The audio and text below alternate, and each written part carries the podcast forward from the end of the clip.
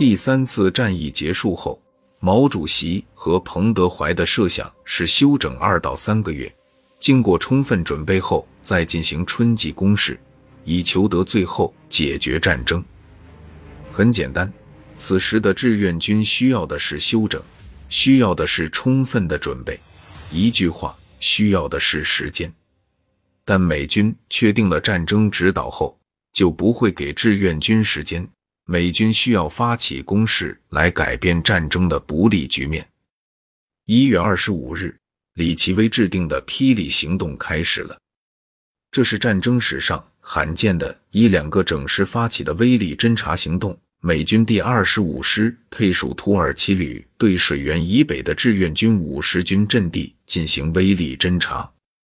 美军骑兵第一师配属美军第二十四师第五团二营。对利川以北的志愿军五零军一五零师一部及三八军一一二师阵地进行威力侦察。志愿军政治部于一九五一年二月十日发出了政治动员令，指出第四次战役的主攻就要开始了。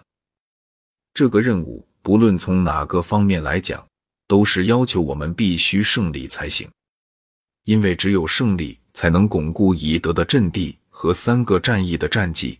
只有胜利，才能挫败敌人进攻的气焰和增加敌人内部的矛盾。只有胜利，才能继续提高中朝人民和全世界人民的胜利信心。只有胜利，才能争取休整补充的机会和争取最后消灭敌人的准备时间。这次战役关键的重要性。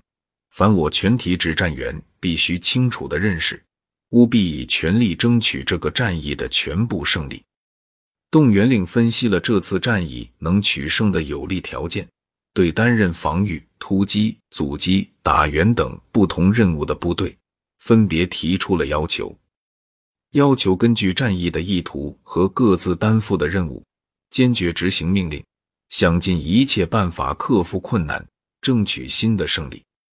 并特别注意俘虏政策、群众纪律，号召志愿军与人民军进行打胜仗比赛。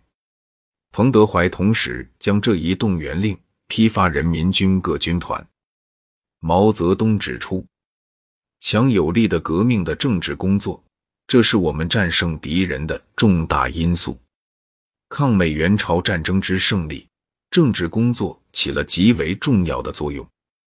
作为志愿军最高统帅，彭德怀亲自领导和关怀着我军的政治工作，使之自始至终具有强大的生命力，从而保证我军在环境极其险恶的条件下，始终保持着旺盛的革命精神和顽强的革命斗志。我军三战三捷，胜利带来了欢乐，也带来了轻敌速胜思想。对此情况，彭总十分重视。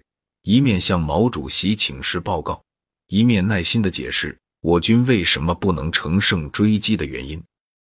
因此，根据彭总的见解，政治部印发的第三次战役胜利的宣传教育提纲，便一方面大讲胜利及其重大意义，另一方面则也实事求是的强调战争的长期性、艰巨性，指出美军不会甘心情愿很快退出朝鲜。如此一来，便统一了认识，消除了分歧，避免在战争指挥上犯错误。